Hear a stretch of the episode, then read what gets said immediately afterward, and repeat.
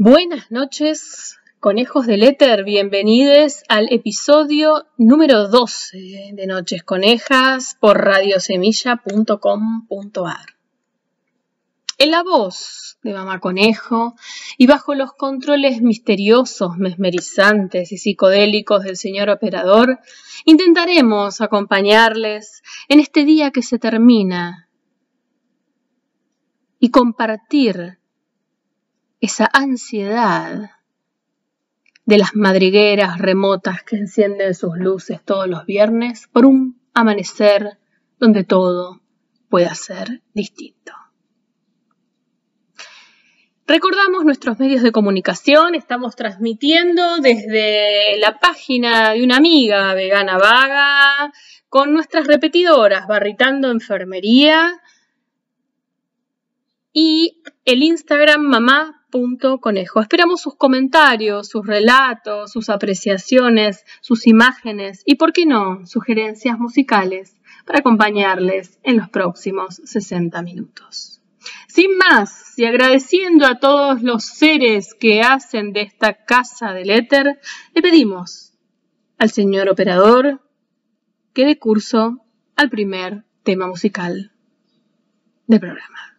Salud, conejos del éter, y bienvenidos al episodio número 12 de Noches Conejas.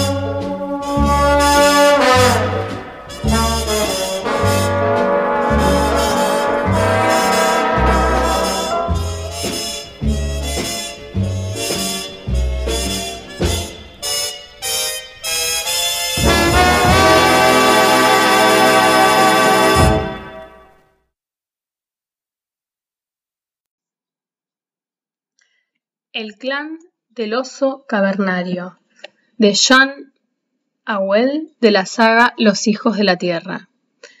Ayla, la niña neandertal.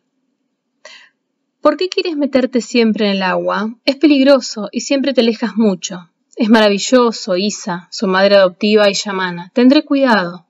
Siempre pasaba lo mismo cuando Ayla iba a nadar, se decía Isa preocupada. Ayla era la única a quien le gustaba nadar.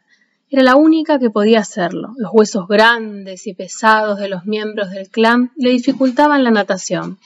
No flotaban fácilmente y temían el agua profunda. Vadeaban por el agua para pescar, pero no les gustaba ir más allá del nivel de la cintura. Los inquietaba. La predilección por la natación que Ayla mostraba era considerada como una de sus peculiaridades, y no era la única. Para cuando Ayla cumplió nueve años, era ya más alta que cualquiera de las mujeres y tanto como alguno de los hombres. Pero seguía sin dar muestras de alcanzar pronto la feminidad. Isa se preguntaba a veces si dejaría de crecer algún día. Su estatura y su retraso para madurar daban que pensar a algunos si su fuerte tótem masculino no le impedía desarrollarse como mujer. Se preguntaban si se pasaría la vida entera como una especie de hembra neutra, ni en hombre ni realmente mujer.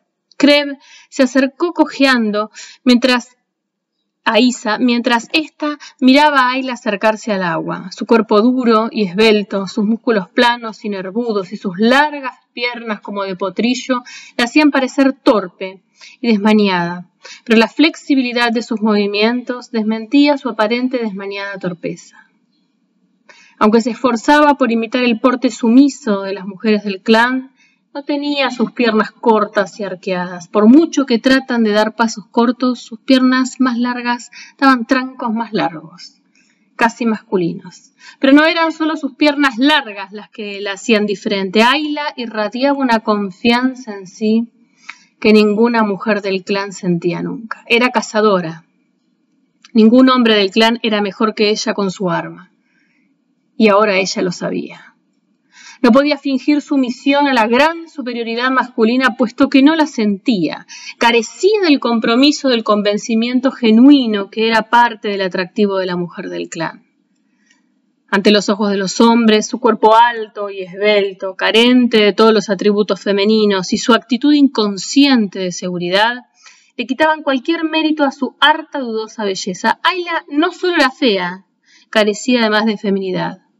Kreb, expresó por señas Isa. Aga y, Ava dicen que nunca se convertirá en mujer, dicen que su tótem es demasiado fuerte.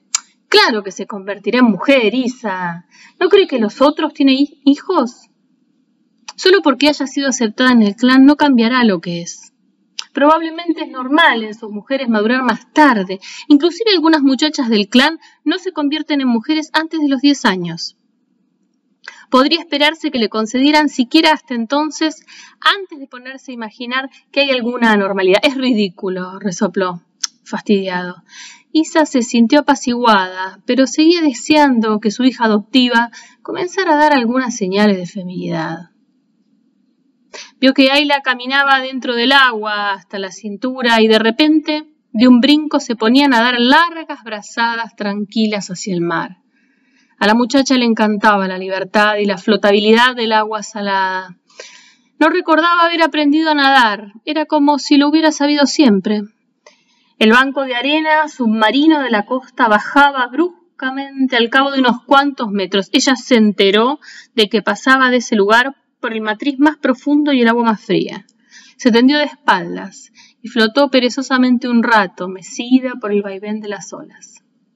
Escupiendo un trago salado, que le había dado en la cara, se volvió nuevamente y se dirigió nadando hacia la playa. La marca estaba bajando y se había desviado hacia el agua que desembocaba en el río. Las fuerzas de las corrientes combinadas dificultaban el regreso a nado. Se esforzó, y no tardó en poner nuevamente pie en arena para volver andando a la playa. Enjuagándose en el agua dulce del río, podía sentir la rápida corriente golpearle las piernas y el inestable suelo arenoso escurrirse bajo sus pies. Se dejó caer junto a la hoguera que ardía cerca de su refugio, cansada, pero también más fresca. Después de cenar, Ayla se quedó mirando lánguidamente a lo lejos, preguntándose qué habría más allá del agua. Aves marinas chillaban, graznaban y giraban antes de clavar por encima de las olas que mugían. viejas osamentas, blancas y curtidas por las intemperies que fueron árboles otrora, se erguían en la arena lisa, adoptando formas torcidas, esculpidas ante la inmensa superficie de agua de un gris azulado que centellaba bajo los rayos largos del sol poniente. La escena tenía un aspecto vacuo, surreal, como de otro mundo.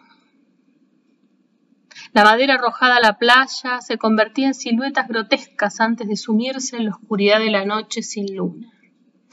Isa se llevó a Uva a la cama del refugio y regresó junto a Kreb y Ayla, junto a la pequeña hoguera que lanzaba bocanadas pequeñas de humo hacia el cielo tachonado de estrellas. ¿Qué son, Kreb? señaló Ayla calmadamente hacia arriba. Hogueras en el cielo, cada una es el hogar del espíritu de alguien en otro mundo. ¿Existe tanta gente? Son las hogueras de todas las personas que han ido al mundo de los espíritus y de todos los que no han nacido aún. Son las hogueras también de los espíritus de los tótems. Pero la mayoría de los tótems tienen más de uno. ¿Ves ahí? preguntó Kreb señalando con la mano. Es el hogar del gran Ursus en persona. ¿Y aquellos?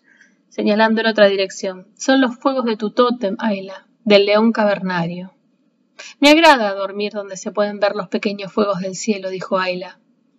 Pero no es tan agradable cuando sopla el viento y cae la nieve, interpuso Isa mirando a Ayla.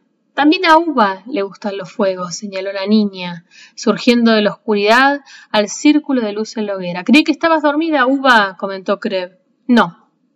Uva mira los pequeños fuegos como Ayla y Kreb. Es hora que nos acostemos todos, señaló Isa. Mañana va a ser un día muy duro. De la pluma de Jean Ahuel, El clan del oso cavernario. Muchas gracias, Mariana, por compartir este fragmento con Noches Conejas.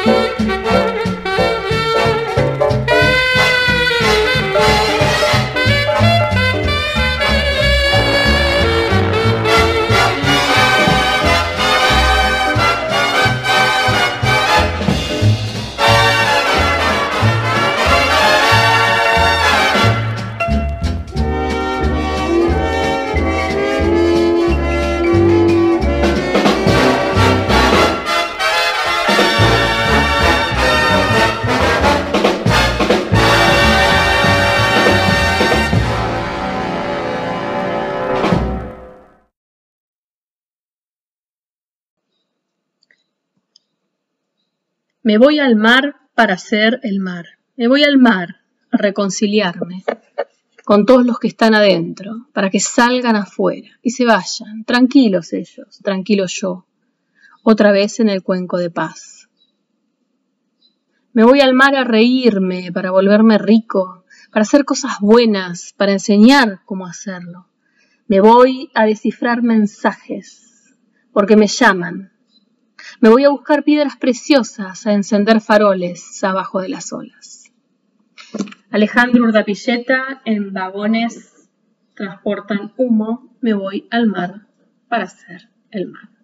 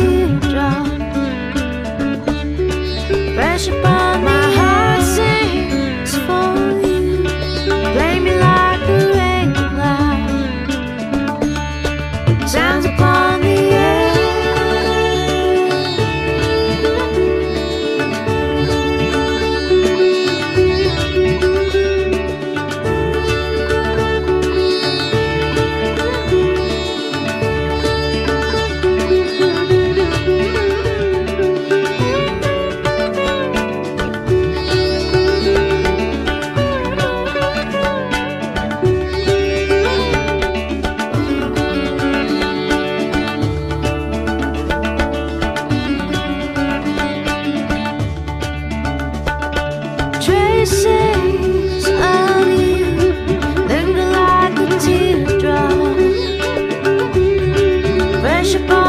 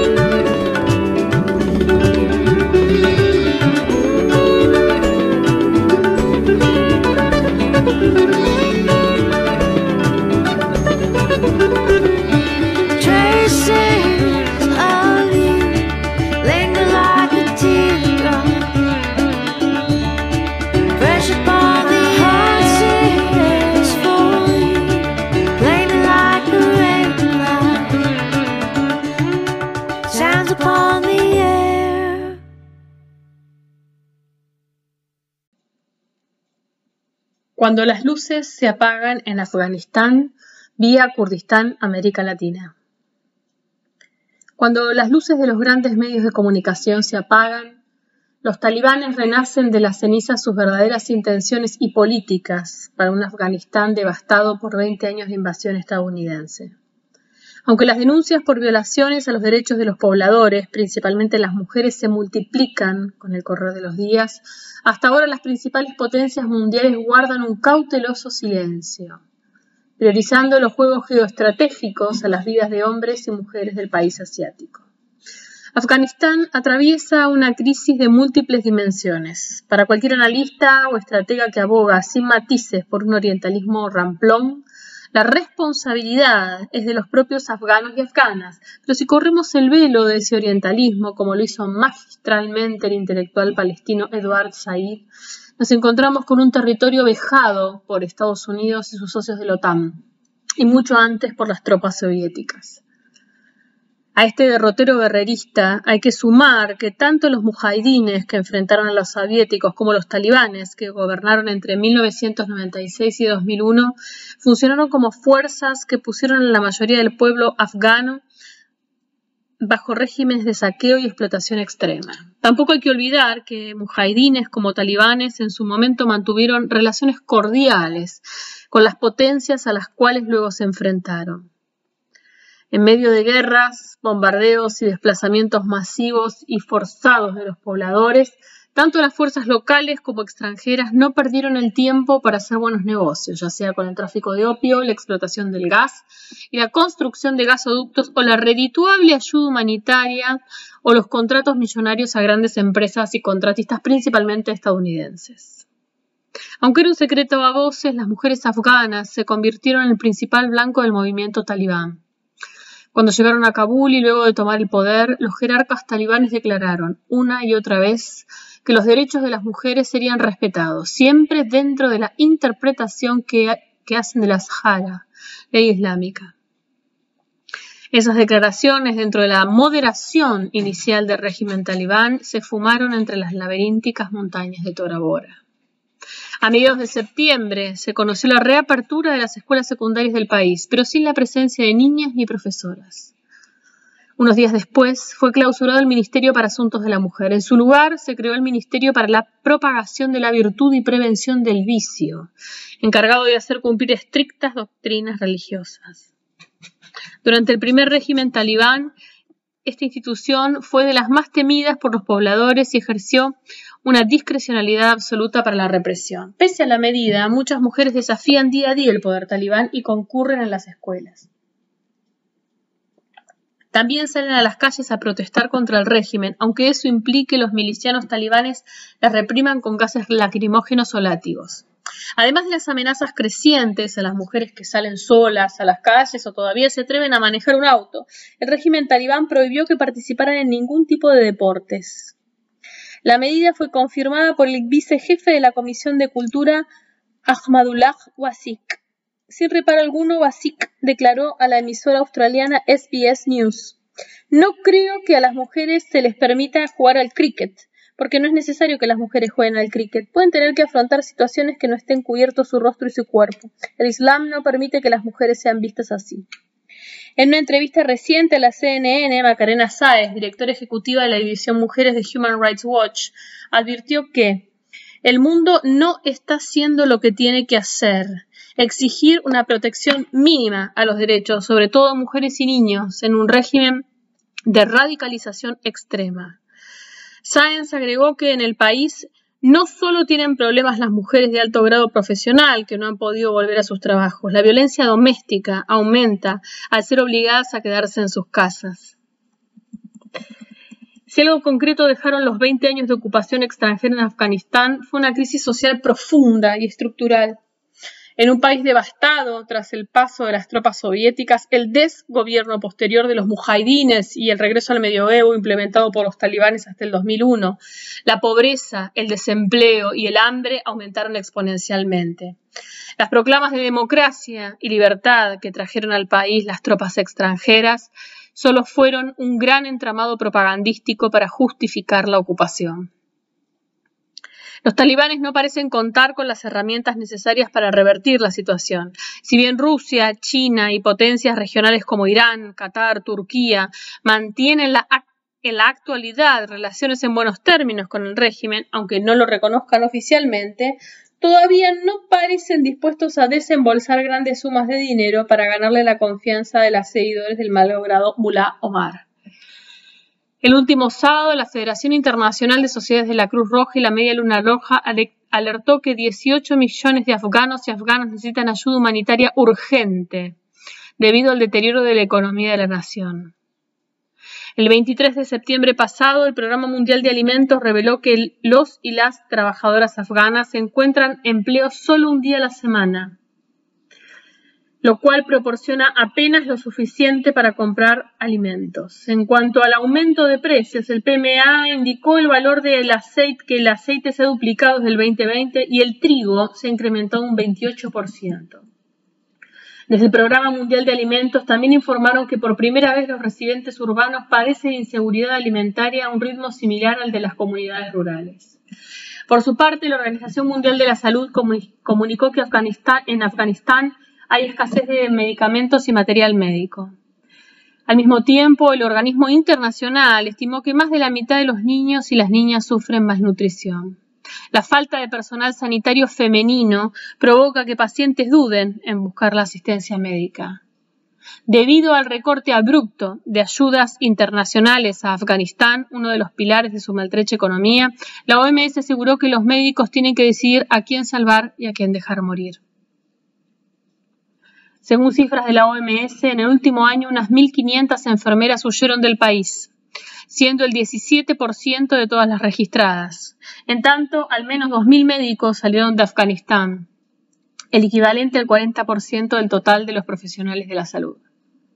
Ante este panorama, buena parte del mundo se olvidó de Afganistán, como ya lo hizo en el pasado, y ese olvido será el que les permitirá a los talibanes continuar con un régimen sostenido en la violación a los derechos fundamentales de la población.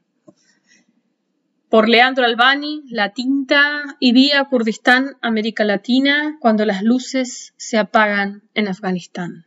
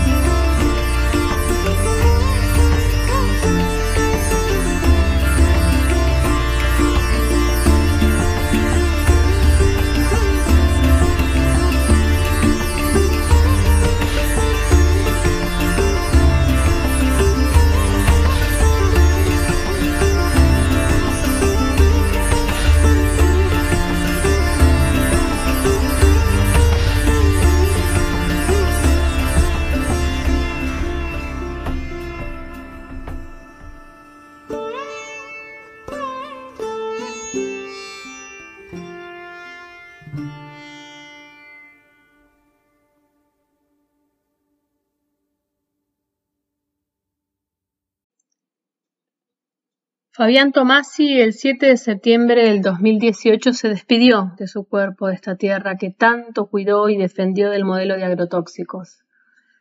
Queremos seguir sembrando y cosechando las semillas y el legado que nos dejó Fabián Tomasi, un conejo valiente. Y en el episodio 12 de Noches Conejas, vaya un poema de Shani Gam para Fabián Tomasi. Mirar a través de tus ojos. Si tan solo pudiera el mundo por un segundo mirar en tus ojos. Si tan solo pudieran tus ojos quedarse en nuestros faros, a veces tan distantes. Si el mundo mirara a través de tus ojos, ninguna flor ya sería cortada. Y los niños tendrían otro futuro. Si el mundo pudiera mirarte más allá de tus ojos, los campos reverdecerían como antes. El veneno se extirparía de nuestras semillas, de nuestros ríos y de nuestra tierra madre. Vemos esos ojos, querido. Nuestro corazón se abre de ternura, quiere explotar. Tus pupilas nos atraviesan, nos empoderan para continuar. No dejes de mirarnos, Fabián, que tus ojos son el claro prisma de un nuevo cielo y de verdes praderas recién floradas un semillero fértil para la dignidad. Fabián Tomasi, un conejo valiente que hoy forma parte del cosmos, pero nos sigue mirando.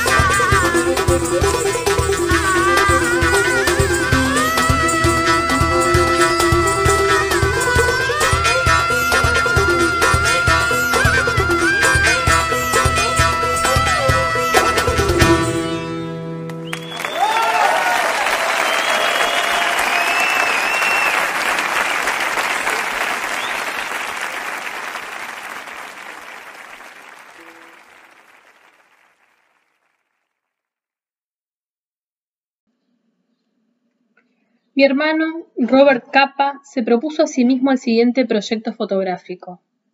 Retratar el infierno creado por el hombre y para el hombre, la guerra.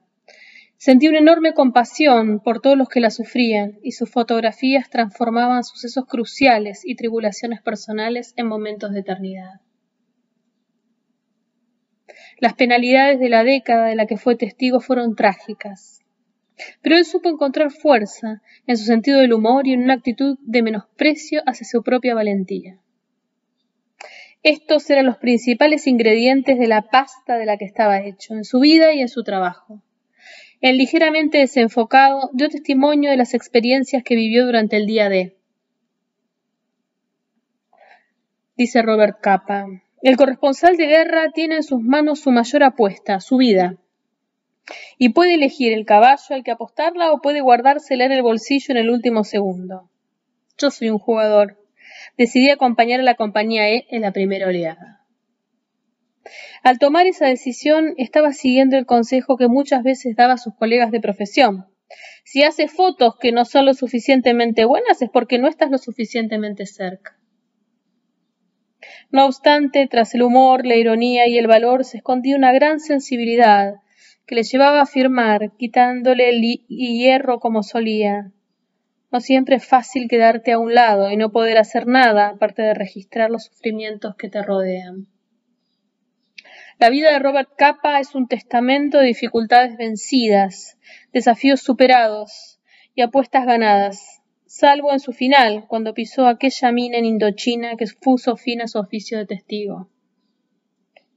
Nacido sin medios para viajar y criado en un idioma poco útil, más allá de las fronteras de su pequeño país, Hungría, consiguió experimentar el mundo a través de un medio de comunicación universal, la fotografía. Fue así capaz de comunicarse con todos nosotros, entonces y ahora. Durante su corta estancia en nuestro mundo vivió y amó mucho. Nació sin dinero y murió sin dinero. Lo que dejó atrás es la historia de su viaje irrepetible y un testimonio visual que reafirma su propia fe en la capacidad de los seres humanos para resistir y a veces triunfar. Cornel Capa, hermano de Robert. Y en esta entrega de Noches Conejas vamos a leer la introducción de Ligeramente desenfocado por Robert Capa, fotógrafo de guerra. El precoz adolescente de Budapest, que terminaría por ser famoso en todo el mundo con el nombre de Robert Capa, no aspiraba a ser fotógrafo. Quería ser escritor, periodista y autor de novelas. Las circunstancias lo llevaron a la fotografía por casualidad y no por elección propia. Ni siquiera cuando sus poderosas fotografías de guerra, sin precedentes conocidos, sus imágenes de España, China y la Segunda Guerra Mundial en Europa, lo hubieron encumbrado a la cima del periodismo gráfico, abandonó Capa el sueño de ser el primero escritor y después fotógrafo. Fue por tanto con gran satisfacción que vio por primera vez en 1947 en las sobrecubiertas de ligeramente desenfocado aunque no en su portada, su título de crédito favorito, por Robert Capa, con fotografías de autor. Ese crédito volvería a aparecer encabezando sus elegantes y divertidos reportajes para la revista Holiday sobre los deportes de invierno en los Alpes, sobre las fiestas y el juego en los lugares glamorosos como Dobel y Biarritz, o sobre sus viajes y aventuras en Noruega o Hungría puesto que la mayor parte de los ejemplares del edición original de ligeramente desenfocado han perdido su sobrecubierta, casi todos sus lectores se lanzan al texto de capa sin ser conscientes de lo que en él afirmaba el autor. Escribir sobre la verdad es obviamente muy difícil. Así que me he tomado en su honor la libertad de a veces traspasarla y otras no llegar a ella. Todos los sucesos y personajes de este libro son fortuitos y están conectados de algún modo con la realidad. Tal aviso era necesario por la simple razón de que Capa no escribió ese libro para que perdurara como documento histórico, sino más bien para que sirviera, con algunas alteraciones, como base para un guion que pudiese entretener. La mayoría de las historias que en él se cuentan son absolutamente ciertas, pero Capa disimuló el nombre de algunos de los personajes principales, aceleró la sucesión de ciertos hechos y modificó detalles menores. Por ejemplo, en la segunda frase del primer capítulo, Capa dice que su estudio estaba situado en el ático de un pequeño edificio de tres plantas en la Ninth Street. En realidad, él vivía en el ático de un edificio de cinco plantas en el número 60 de la West Ninth Street. Debemos sobreentender, así pues, que para Capa un edificio de tres plantas se ajustaba mejor la idea que en Hollywood se tenía de una vivienda pintoresca del barrio de Greenwich Village de Nueva York. Capa nació contador de historias, y pocas cosas le hacían disfrutar más que alegrarle la tarde a alguien, amigo o extraño, relatando con gracia alguna de sus picarescas aventuras. Cuando la verdad literal importaba, daba cuenta de ella. Pero Capa no veía problema alguno en alambricar una buena historia para hacerla aún mejor, algo que solo un pedante aburrido podría ver como inapropiado, teniendo en cuenta que la intención era la de divertir, a menudo poniéndose a sí mismo como objeto de burla. Recientemente, la reputación de Capa se ha librado de la acusación más seria hecha jamás contra su honestidad en relación con un asunto de gran importancia. Un anciano periodista británico, de memoria ya poco fiable, afirmó que Capa no había realizado la famosa fotografía del miliciano español abatido en el frente, sino durante unas maniobras militares. Pero nada más lejos de la realidad, un historiador español ha confirmado que el hombre de la fotografía, que tanto él como la familia del mismo identificaron como Federico Borrell García, fue herido de muerte en el lugar y fecha que Capa tomó su fotografía, cerca del pueblo de Cerro Muriano, unos kilómetros al norte de Córdoba, el 5 de septiembre de 1936. El viaje que Capa relata en el primer capítulo de Ligeramente desenfocado no fue su primera experiencia transatlántica en Gran Bretaña. Ya había cruzado el charco en el verano de 1941 para reunirse con su amiga Diane Forbes Robertson, a la que había conocido en España, con quien colaboró en un libro titulado The Battle of Waterloo Road, sobre todo cómo los, residentes de un barrio del East End londinense, auténticos cockneys, luchaban por sobrevivir a los bombardeos alemanes. Dinah, como la llamaban sus amigos, era hija del gran actor Sir Johnson Forbes Robertson estaba casada con el entonces célebre periodista Vincent Jimmy Sheehan, cuyas memorias tituladas Personal History se habían convertido en un éxito de ventas. Dinah era hermana de Lady Maxine Forbes Robertson, cuyo apodo Blossom pasó a ser sinónimo de flower en ligeramente desenfocado. Blossom se casó por segunda vez en 1932 con Frederick George Miles, quien a la sazón era propietario de una escuela de pilotaje de aviones. Al poco Blossom, aviadora entendida y entusiasta, comenzó a trabajar junto a su marido en el diseño de un avión que sería bautizado como Hawk, Halcón, el cual triunfó apenas fue comercializado, pues demostró ser más rápido, cómodo y barato que su competidor directo, el de Havilland Moth. Empezaron a llover los contratos de guerra y para principios de los años 40, Miles Aircraft daba empleo a más de 6.000 trabajadores en una gran factoría de Reading. Dinah y Jimmy acogieron a Capa en numerosas visitas de fin de semana que éste les hizo durante el verano de 1941. Se hicieron muy amigos. Capa renovó su amistad con Blossom y su nuevo marido Miles poco después de su vuelta a Londres en 1942, lo cual explica la naturalidad de su visita a mediados de febrero de 1943, cuando volvía a Londres tras realizar un encargo fotográfico. Entre los invitados que visitaron esa casa el fin de semana estuvieron John Justin, guapo y esbelto actor angloamericano que había protagonizado el papel de Ahmad, el mandatario depuesto de la maravillosa película de Albert Korda, El ladrón de Bagdad, 1940, que había aparcado su, su carrera cinematográfica temporalmente para servir como piloto de la RAF. Acompañaba a Justin su glamorosa esposa Elaine, de 25 años, una deslumbrante belleza de seductora figura y actitud enormemente sexy y femenina. Su hermosa cabellera de rubio rosáceo llevó a capa a apoderarla Pinky, Rosita. El matrimonio de Elaine y Justin ya hacía aguas por entonces, pero no habían conseguido aún obtener el divorcio. Como Pinky recordaría más tarde, ella y Capa cruzaron miradas y supieron que había dado comienzo a una historia.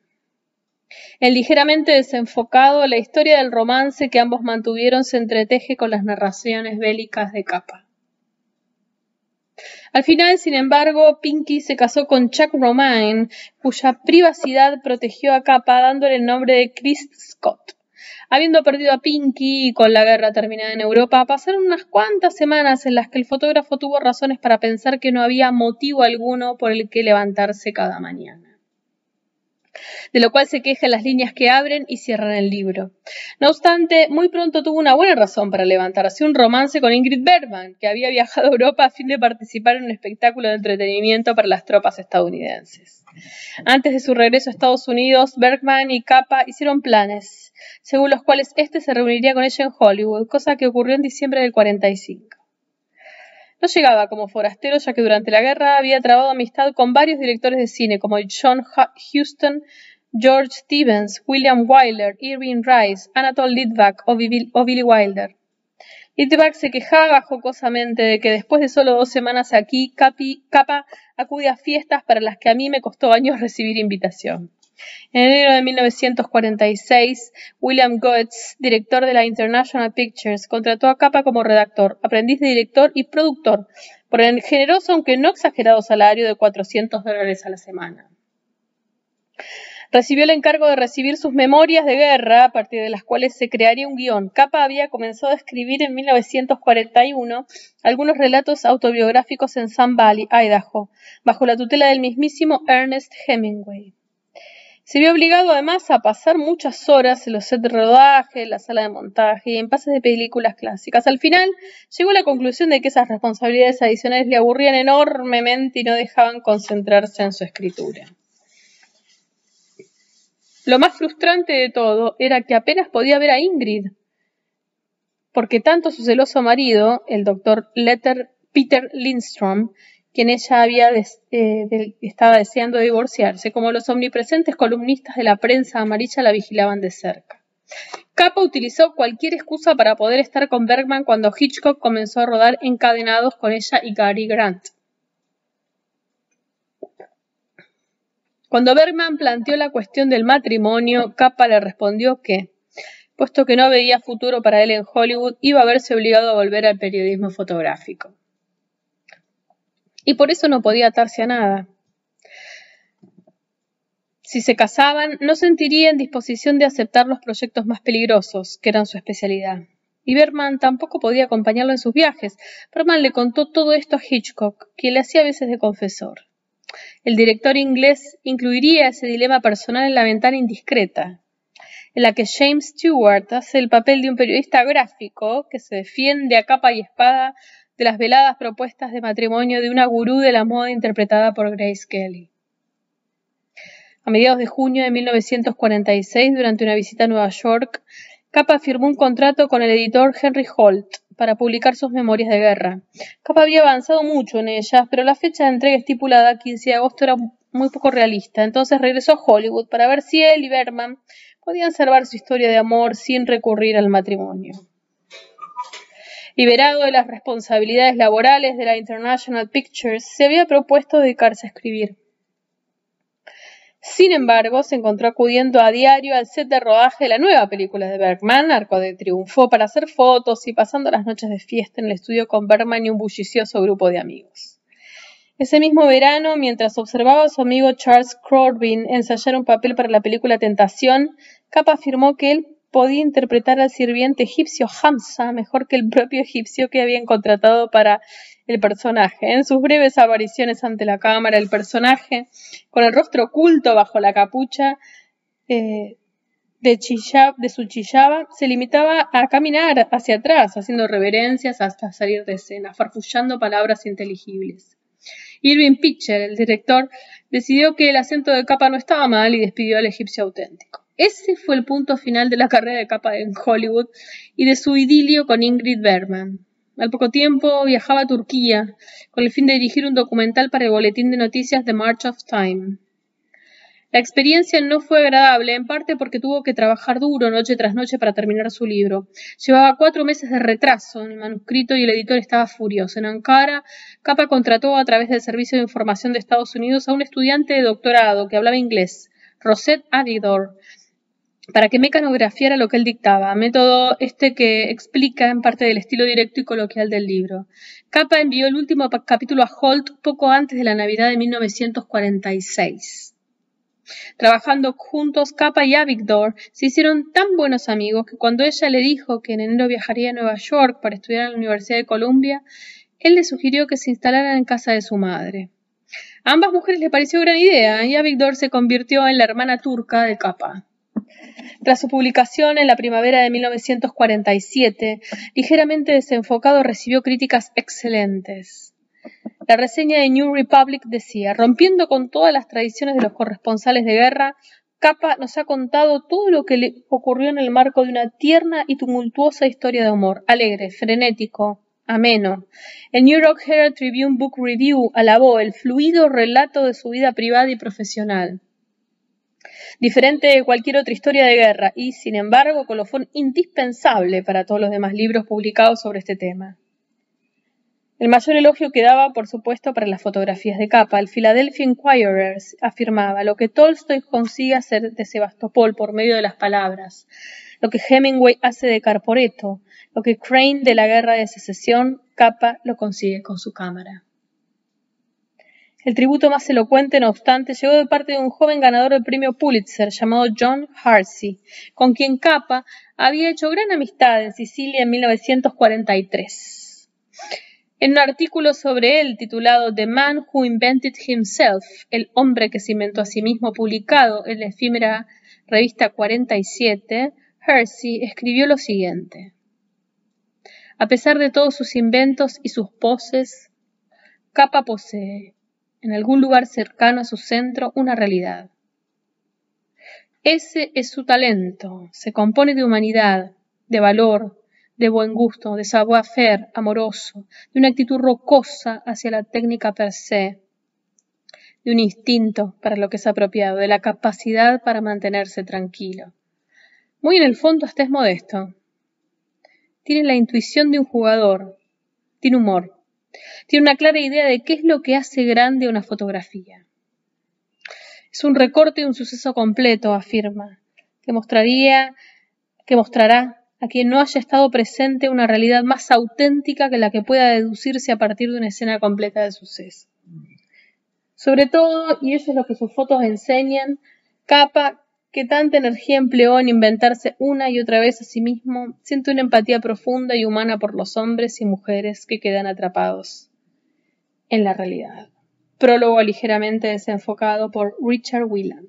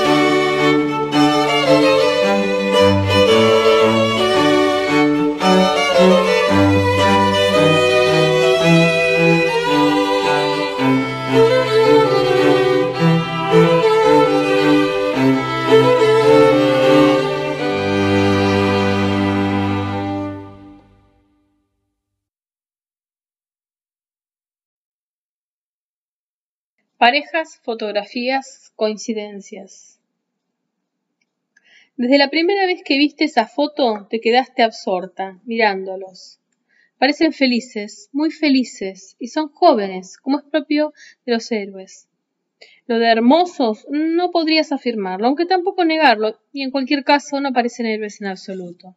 No lo parecen por culpa de la carcajada que le cierra los ojos y pone al descubierto sus dientes, una risa no muy fotogénica, pero tan franca que los vuelve maravillosos. Él tiene una dentadura de caballo y la exhibe hasta las encías, no así ella, pero su incisivo destaca contra el vacío del diente sucesivo, aunque con la gracia de las pequeñas imperfecciones atractivas. La luz se derrama sobre la blancura de la camisa de rayas, se escurre por el cuello de la mujer. Su piel diáfana, la diagonal de los tendones esculpidos por el perfil adosado al respaldo, incluso la línea curva de los reposabrazos amplifica la energía gozosa que se desprende de la risa al unísono. Podría estar en alguna plaza, aunque sentados en esas cómodas butacas dan más bien la sensación de hallarse en un parque, donde el fondo se amalgama en una densa cortina de hojas de árboles. Te preguntas entonces si el recuadro que tienen por entero para ellos podría ser el jardín de una villa de la alta burguesía, que ha huido hacia la frontera desde que Barcelona se halla bajo el fermento revolucionario. Ahora le pertenece al pueblo ese refrigerio, bajo los árboles, a ellos dos que se ríen el uno junto al otro con los ojos cerrados. La revolución es un día cualquiera en el que uno sale para detener el golpe que pretende sofocarla, pero sin renunciar a una, a una tregua que se convierta en celebración. Llevar el mono azul como un vestidito veraniego, ponerse una corbata debajo del peto, por así demostrarse atractivo a los ojos del otro. Necesidad hay ahí del mastodóntico fusil que ha pasado por las manos de quién sabe cuánta y feliz soldadesca antes de que lo recibiera el miliciano anarquista que ahora no puede rozar el luminoso cuello de la mujer. Aparte de ese estorbo, el momento en el momento presente están libres de todo. Ya han vencido de seguir riéndose así, de continuar siendo tan felices, no parece demasiado urgente saber cómo extraer un disparo de esa vetusta arma. Prevalecerá quien esté del lado justo. Ahora pueden disfrutar del sol templado de los latifolios, de la compañía de la persona amada. Es justo que el mundo lo sepa. De un solo vistazo debe ver que, por un lado, hay una guerra de siglos de antigüedad, generales que han desembarcado desde Marruecos con sus feroces tropas mercenarias, y por el otro lado, gente que desea defender lo que está viviendo, y que se desean entre ellos. En aquel arranque de agosto de 1936 son muchos los que llegan a Barcelona para unirse al primer pueblo de Europa que no ha vacilado en, en armarse contra el fascismo y cuentan la historia de la ciudad presa de la agitación con el lenguaje universal de las imágenes, que desde las páginas expuestas en los kioscos de medio mundo, colgadas en las sedes de los partidos y sindicatos, ondeadas por los vendedores ambulantes de prensa, reutilizadas para envolver huevos y productos de la tierra, saltan a la vista incluso para quienes no compran ni leen periódicos. Los barceloneses reciben fraternalmente a los extranjeros que acuden a luchar a su lado, y se están acostumbrando a esa Babel que deambula por doquier, saboreando el gusto de saludarlos al grito de compañero y compañera, y luego ayudarse si acaso con gestos, sonidos onomatopéyicos, diccionarios en formato de bolsillo. Los fotógrafos que no están esperando armas ni entrenamiento forman parte de esa afluencia continua de las milicias voluntarias. Están aquí por nosotros, son como nosotros, camaradas. Comprende todo aquel que lo ve manos a la obra y los deja trabajar. Pero los dos milicianos de la fotografía están tan atrapados en sus carcajadas que no se percatan de nada. Quien los retrata se mueve, dispara de nuevo, corre el riesgo de traicionarse para captar más de cerca esa pareja unida por una amplia sonrisa, muy íntima. La foto parece casi idéntica a la primera, excepto que aquí se hace evidente que el hombre y la mujer están tan enamorados que no prestan atención a la vida que bulle a su alrededor. Los pasos formando una tijera de alguien que corta el pavimento detrás de ellos revelan que no están en un parque, sino quizá incluso en las ramblas donde se reúne la ciudad movilizada, al lado de una butaca donde está sentada otra mujer. De la cabeza de esta solo ves un mechón de pelo rizado, del cuerpo solo un brazo abrigado. Te haría falta su mirada, la de quien ha visto de cerca lo que puedes extraer de las imágenes, pero que escapa a sus ojos. El fotógrafo que captó las dos camaradas no está solo, son un hombre y una mujer, apostados en el lado derecho de la calle, uno al lado del otro. Luego descubres la foto de una mujer sentada en las mismas butacas, y te cuesta creer que puede existir una suerte tan descarada, hasta que lo alto, a la derecha, te das cuenta que asoma el perfil del joven miliciano que en las otras dos fotografías le sonríe en trance a su novia rubia. Esta obrera, que sostiene una revista de moda en sus manos disonantes y un rifle entre las piernas, no parece, desde luego, de esas que se dejan llevar por la curiosidad chismosa ante la aparición de una pareja de fotógrafos que le inmortalizan a ella también, después de haber rivalizado entre ellos para que no se les escape la risa estruendosa de los camaradas enamorados. No, te dices. Alguien como ella ve y no ve las cosas que no le conciernen. Se mantiene algo alerta porque le han dado un arma, pero por encima de todo quiere disfrutar ese momento de paz. Sin embargo, unos días después, así te lo imaginas, esa miliciana llega a la playa donde se realiza el adiestramiento y se topa otra vez con los dos fotógrafos. Él con ese aire medio gitano, o más bien de persona sencilla, ella casi una figurita salida de la revista que ella leía en las Ramblas, pero con una aparatosa cámara fotográfica colgando del cuello, que le llega a las caderas.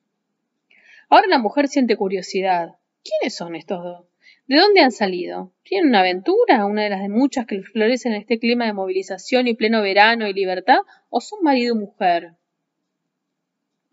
Algo parecido, dado que, coordinados y en sintonía, se intercambian algunas palabras en un idioma áspero.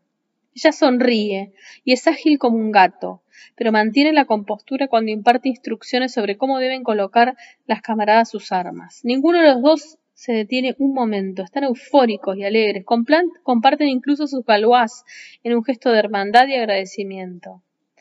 Ya los había visto, interviene la miliciana cuando los fotógrafos se alejan y da comienzo un ferviente intercambio de comentarios. Pero nadie le hace caso.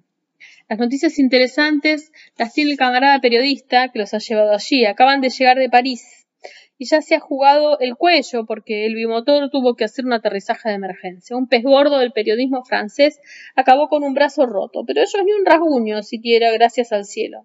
Él, que se llama Robert Capa, dice que Barcelona es magnífica y que le recuerda a su ciudad natal, solo que no puede regresar a Budapest mientras esté en manos del almirante Horthy y su régimen reaccionario.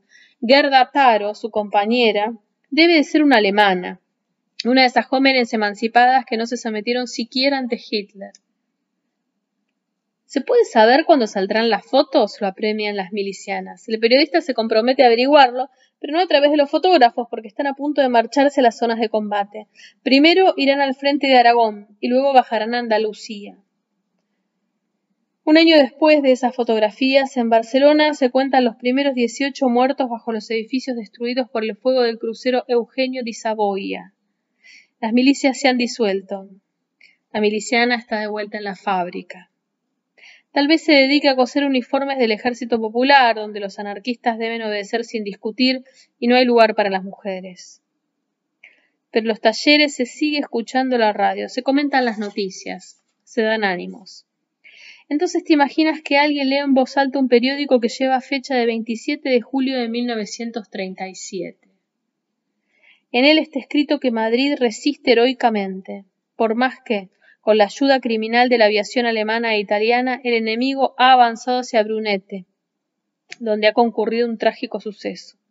Ha caído una fotógrafa, que vino desde muy lejos para inmortalizar la lucha del pueblo español un ejemplo de valor tal que el general Enrique Lister se ha inclinado ante su ataúd, y el poeta Rafael Alberti ha dedicado unas palabras muy solemnes a la camarada Gerda Taro. ¿No es la que nos hizo aquellas fotos en la playa? exclamó una obrera, llamando la atención de las chicas que se han apartado de la puerta del cobertizo para hablar de sus cosas. Sí, no cabe duda, es ella. En el artículo se habla también del ilustre fotógrafo húngaro Robert Capa, que recibió en París la trágica noticia. Las obreras de la fábrica de uniformes se han quedado atónitas, conmovidas por los recuerdos. El sol en los hombros, la arena en los zapatos, las carcajadas cuando alguna de ellas se tambalea en la orilla al perder el equilibrio por el retroceso del arma, y tan pronto como otra alcanzaba el blanco los gritos de júbilo. Es que además, esa extranjera, te das cuenta enseguida, era una señoreta de manos suaves que hubiera podido quedarse en París para inmortalizar actrices y maniquíes elegantísimas y en cambio había venido a fotografiarlas a ellas mientras aprendían a disparar en la playa. Incluso las admiraba, parecía como si en cierto modo las envidiara. Y ahora había muerto como un soldado, mientras que ellas se arruinan la espalda en la fábrica y luego corren a buscar comida, pero todavía están vivas. Qué injusticia, que se pudran en el infierno esos fascistas. Entre las más afectadas por la noticia se encuentra la mujer que estaba sentada con la revista de moda en las ramblas. La conmoción le invade en ese momento. Con la colilla que ha vuelto a encender humeándole entre los dedos, las máquinas de coser que ametrallan a sus espaldas. Y no es solo la gratitud que la recorre por el sacrificio de un pajarillo venido de un país frío. Ha vuelto a aflorar en su memoria, diáfana, una imagen captada desganadamente hace un año, al levantar la vista de su lectura. Un hombre moreno y una rubita con el pelo lo garzón fotografían a una rubia con el pelo lo garzón y a un hombre moreno que ríen felices. La rubia fotografía con la cabeza inclinada sobre una cámara que le oculta la frente. El hombre moreno trabaja con una máquina tan pequeña que le deja las cejas al descubierto, tan tupidas como las del miliciano. Después, cuando acaban de sacar fotos, se ríen ellos también, pletóricos y cómplices. Incluso los ojos de una extraña como ella notan que esos dos se han reconocido en los otros dos y que también están enamorados. Una pequeña coincidencia ha querido que los fotógrafos recién desembarcados en Barcelona se topasen con una pareja a la que se parecían. Tal vez fuera fruto del azar el que Gerda Taro lograra sacar la foto de la carcajada en su punto álgido, mientras que Robert Capa perdía unos segundos ajustando el acaso el gran angular. Si ella hubiera utilizado la cámara con la que le había enseñado a sacar fotos, la Leica, también sus negativos tendrían el formato rectangular que le permite asignar a Capa la segunda foto de la pareja y la de la mujer con la revista. Gerda no hubiera obtenido el centrado perfecto de la imagen cuadrada si no se hubiera comprado una reflex económica de formato medio, una reflex Corel. Pero al cabo de seis meses los ingresos comunes bastaban ya para que él pudiera hacerse con una Contax y confiar en la compañera de sus años de hambre, Zuleika, a la chica que lo había animado a dejarlos a sus espaldas. En el momento en que salieron de París, no tenían dinero. Ella, al comienzo de su aventura como fotógrafa, él sin un encargo, pese a que empezaba a recibir propuestas, pero poseían una confianza inagotable en que acabarían forjándose un nombre. Vivir en París sin nada más que una leica era el arte de apañárselas día tras día. Encontrarían más trabajo con un seudónimo. De ello estaban convencidos Andrés Friedman y Gerda Pojoril. Incluso se inventaron la historia de Robert Capa, que poseía lo que ellos les faltaba, riqueza, éxito, un visado sin límites en el pasaporte de un país venerado en virtud de una potencia no devastada por guerras y dictaduras. Unidos en una sociedad secreta que tenía un alias como capital inicial, estaban más cerca de la vida, más temerarios en los sueños que perseguían en el futuro.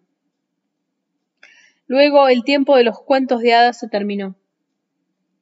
Desde que la República Española se vio atacada, la única habilidad consistía en hallarse en el momento justo, en el lugar adecuado, para capturar una realidad destinada a sacudir coincidencias, a mantener viva la protesta, a forzar la intervención del mundo libre. Pero si una fotógrafa habla también de quien la ha hecho, no puede dejar de reflejar a sus autores las dos instantáneas de una pareja en la cual resultaba tan fácil mirarse. En la foto de Taro, el hombre y la mujer comparten el mismo espacio a la par, unidos por la carcajada que se libera en el aire, en una composición tan armónica que exalta, por contraste, una energía desbordante. La foto de capa coloca a la mujer en el centro, ensalza su atractivo físico, pero mientras se inclina hacia su compañero y desde la perspectiva de su mirada radiante. Caminaban uno al lado del otro, avistaron a los dos milicianos tan parecidos a ellos, tan felices. Pero no era el gusto por un juego de espejos lo que los llevó a fotografiar el mismo asunto, sino el afán del que uno de los dos consiguiera una imagen que pudiera mandar a los periódicos. Era la promesa que cobra vida en los rostros y en los cuerpos transfigurados por aquella risa tan feliz, la utopía vivida en el transcurso de unos instantes lo que hacía ese hombre y esa mujer libres de todo. Libres, sí, y hermanados en los ideales y en los sentimientos, pero no iguales. Robert Capa, en efecto, captó el deseo de abandonarse sin recato el uno al otro. Gerda Taro, una alegría sin pudor, que se lanza a conquistar el mundo. Aquel día de agosto eran diferentes, se complementaban, ajenos para siempre de lo que habría de suceder más tarde. Lo cuentan ellos mismos, involuntariamente, francos como la risa inmortalizada, a través de sus autorretratos robados a sus compañeros de armas, y de amor, en el corto verano de la anarquía, en Barcelona. Elena Hasenek, la chica de la ley.